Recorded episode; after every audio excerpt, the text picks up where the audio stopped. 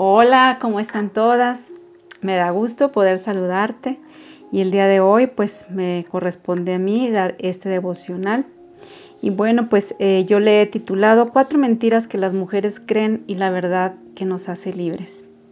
Y quiero comenzar eh, con una oración, si me gustas por favor acompañar. Vamos a decirle a nuestro Dios, gracias Padre por este tiempo, gracias por este momento, Señor, en esta hora. Pedimos de tu sabiduría, de tu inteligencia, de tu gracia, Señor, para que tú nos guíes, Señor, hacia el camino, Padre, hacia la verdad y hacia tu vida. En el nombre de Cristo Jesús. Amén. Bueno, pues vamos a, ir a, a esta plática que quiero tener contigo. Pues como varias veces tal vez tú ya me has escuchado decirte, lo que creemos acerca de Dios es la base de todo nuestro sistema de creencias. Yo he dicho varias veces esto porque sí creo plenamente que nuestra creencia la debemos tener fundamentada, debemos saber realmente en quién estamos creyendo y las verdades bíblicas, pues creerlas y accionarlas en nuestra vida. Porque si tenemos una idea equivocada de Dios, construida a base de opiniones, supuestos, ideas, cultura, pues vamos a vivir una vida con una creencia falsa. Si tú crees esa mentira, imagínate, vas a vivir una vida incompleta, limitada y en el error. Y quiero comentar solamente cuatro mentiras. Sé que hay muchísimas más mentiras. Espero poder estar compartiéndoselas, pero quiero específicamente hablar de cuatro mentiras que muchas veces me he encontrado que las mujeres las creen como verdades. Y no las dicen, no es algo que nosotros nos pongamos así como que a definir y decir, ay, esto es lo que yo creo, no, sino que con lo que accionamos damos a entender lo que creemos. ¿Sí me explico? Porque es muy diferente que yo solamente dé una opinión de algo y otra muy diferente es una convicción que yo tenga. O sea, es diferente una opinión de una convicción. Y bueno, la primera mentira es pensar que Dios no es tan bueno, al menos conmigo o al menos con nosotras. Esa es una mentira que muchas veces muchas mujeres viven así, pensando pues que Dios en realidad con ellas no es tan bueno porque pues no han obtenido lo que ellas han querido, no, no se han sentido al 100% bien con Él. Y esa es una mentira que llega a sus mentes y que desgraciadamente pues vemos que es como una estrategia que Satanás sigue usando para eh, pues frenarnos a nosotros como mujeres, para tentarnos a ser rebeldes, ¿verdad? Rebelarnos contra Dios. Y eso es lo que la estrategia que el enemigo utiliza, es plantar en nuestra mente semillas de duda en cuanto, en este caso, a la bondad de Dios. ¿Sí? El, el, pensar que Él no es tan bueno con nosotros. Cada vez que vienen pruebas, decepciones y sufrimientos a nuestras vidas, podemos pensar cosas negativas, ¿verdad? Podemos decir, pues no, Dios no me ama. Yo quiero preguntarte, cuando llegan estos tiempos, ¿verdad? Donde tú estuviste orando y no llega la respuesta a tu vida o es algo totalmente contrario a lo que tú habías pedido, ¿qué es lo que tú piensas? ¿Ha llegado tal vez a tu cabeza o has llegado a pensar, ¿por qué me pasa esto a mí? En realidad, ¿cómo Dios pudo permitir eso? ¿Has dicho alguna vez esto? ¿O te has preguntado por qué no me dio lo que le pedí con tanta devoción, con tanto, con tanto derramamiento de mi corazón? Se lo pedí y no, pues Dios no me escuchó, ¿verdad? Porque entonces Dios no es, eh, Dios no, no, no, Dios no es bueno. Y, yo he oído eh, varias veces a mujeres que me lo han dicho. Y yo quiero decirte que esta mentira pues simplemente es una mentira del enemigo que es una semilla que desgraciadamente pues crece y te hace que seas una mujer que no confía en la bondad de Dios. Yo quiero decirte que la palabra de Dios, la verdad realmente es que Dios sí es bueno. ¿Por qué? Porque nos dice la palabra de Dios que todas las cosas, a los que amamos a Dios, pues todas las cosas nos ayudan para bien. Dios nunca comete errores.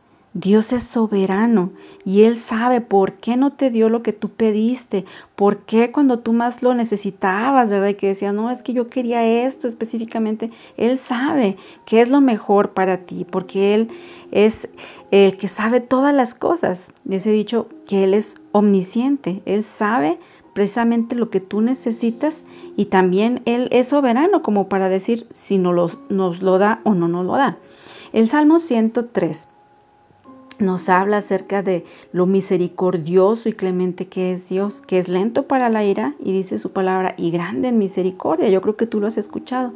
Y el Salmo 82.5 nos dice, tú Dios eres bueno y perdonador, abundante en misericordia para todos los que te invocan. Ya ves, quiero decirte que cuando llegue a ti, eh, pues ese pensamiento de que Dios pues no es bueno, yo quiero decirte que tengas a la mano por ahí siempre una palabra, ¿verdad? Eh, donde tú ya hayas escrito que Dios es bueno, algunos versículos donde veas que Dios es bueno. ¿Cómo tratar con estas mentiras que llegan a nuestra mente? Este es el consejo que yo les doy. Busca versículos que tienen que ver con la bondad de Dios y comienza a pegarlos en lugares donde tú los puedas estar viendo y declarando y que así se haga una verdad en tu vida y no solamente de hablar, hablado, sino que sea en tu accionar, que tú demuestres y a los demás tú les das des a conocer que Dios es bueno. Otra de las mentiras es que muchas mujeres piensan que Dios no las ama. Bueno, ¿por qué sucede esto? Porque en realidad pues eh, ellas han tenido una ruptura, han vivido una realidad, pero eh, pues sienten como que esa realidad va basada más en sus sentimientos que lo que realmente es la verdad. No sé si me explique. Hay una ruptura entre lo que ellas viven con lo que dice la palabra de Dios.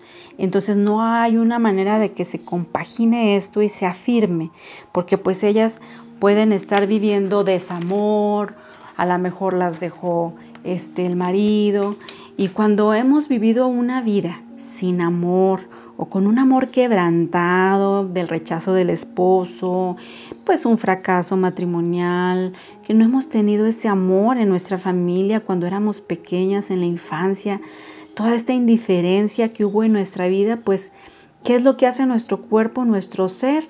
Eh, levanta una muralla de, eh, de, como una barrera en nuestro corazón, se forma una barrera de como autodefensa de que ya no me van a, no, no va a haber esa, no voy a, hacer, a permitir que ser, ser más eh, rechazada, lastimada y hacemos, eh, levantamos esta barrera. ¿Cómo nos damos cuenta de ello? Bueno, cuando tú abrazas a esa mujer, no sé si has visto que a veces quieres abrazar a alguien y quieres mostrarle tu cariño y, y no permite, ya no permite que recibir amor, ni tampoco está dispuesta a dar amor. ¿Por qué? Pues porque ha creído precisamente pues esta mentira, ¿verdad? Ha creído esta mentira de que Dios no le ama y está incapacitada para poder dar amor. Bueno, esa es una semilla de mentira que fue plantada en su mente y pues hasta que le creamos a Dios, le creamos a Dios la verdad, ¿verdad? Mientras no lo declaremos y lo creamos en nuestra vida realmente, pues vamos a seguir esclavizadas en esa mentira de que Dios pues no nos ama. En Juan 15, 12 nos dice la palabra del Señor, y este es mi mandamiento, ámense unos a otros como yo los he amado. Aquí puedes ver que Dios te ama y que Él es la fuente del amor, lo dice primera de Juan 4.8. El que no ama no ha conocido a Dios porque Dios es amor. Él es la fuente de amor. O sea, no podemos pensar y seguir viviendo en ese error. Yo quiero decirte el día de hoy que Dios a ti sí te ama, porque Dios no te da porque merezcas, Él te da y te amó tanto que dio a su Hijo Jesús en rescate de nuestras vidas. La tercera mentira que nosotras muchas veces creemos es que, y a veces fíjate que ni siquiera lo pensamos, ¿eh? te digo que esto se nota en la vida de la mujer, en la vida de la persona. A veces pensamos que Dios es como nuestro papá, Como mujeres, nuestra idea de Dios, de nuestro Dios Padre, se ha formado con frecuencia bajo el influjo de los hombres que hemos conocido y en especial por nuestro Padre terrenal.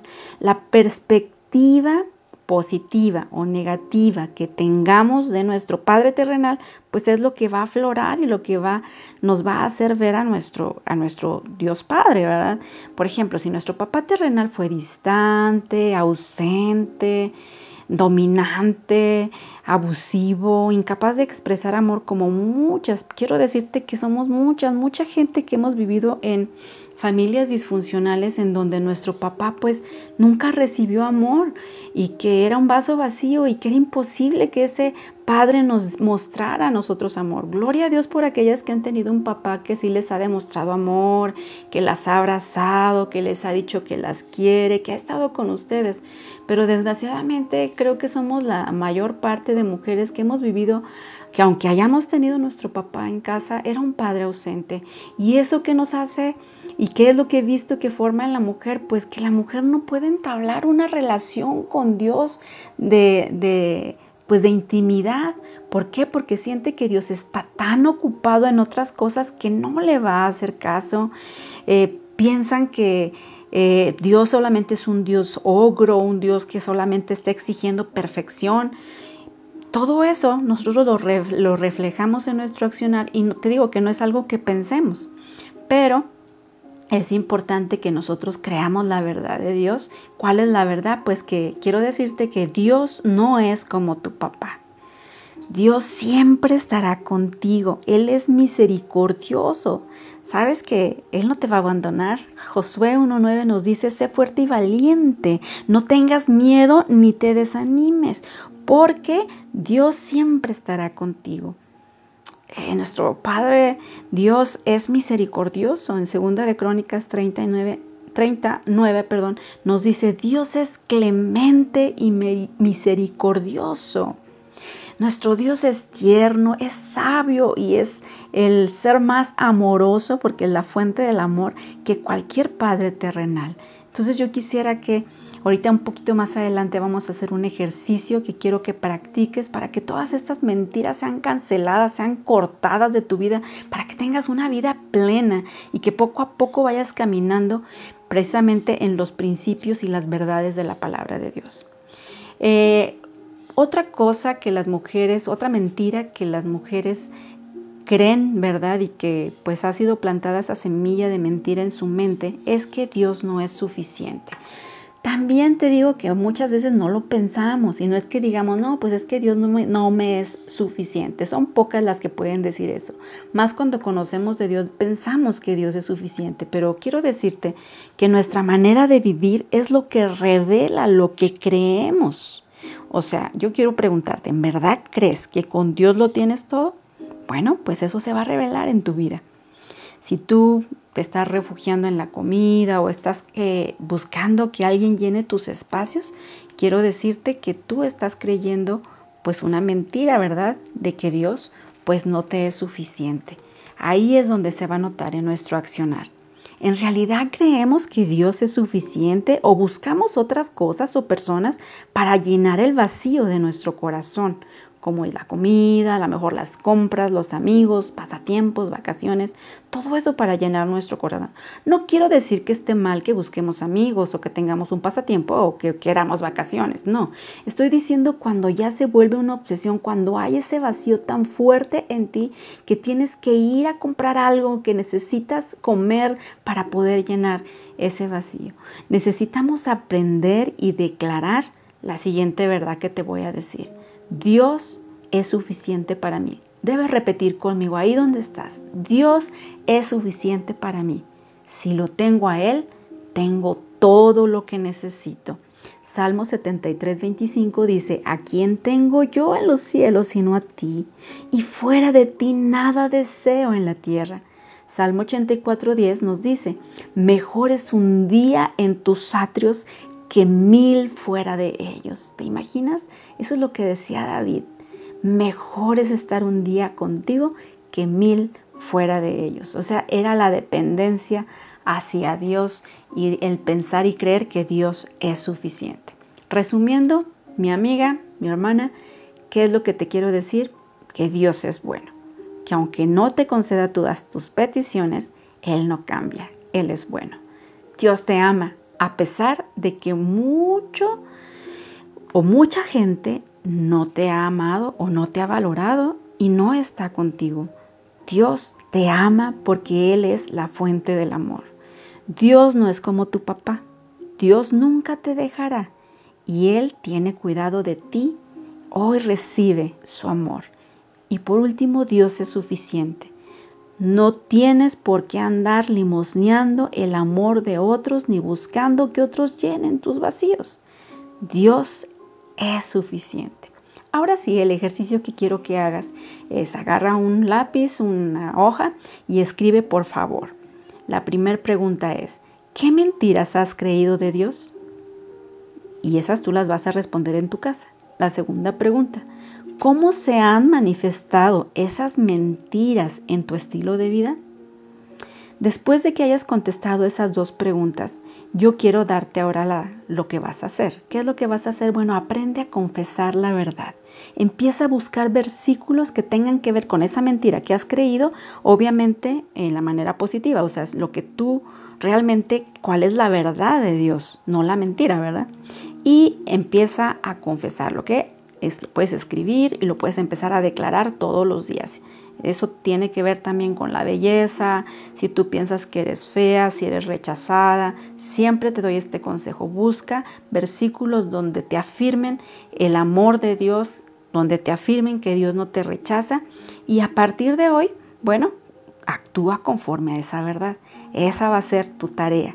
¿Qué te parece? Pues hasta aquí el devocional del día de hoy y pues Dios te bendiga, vamos a orar, vamos a, hablar con Dios tantito.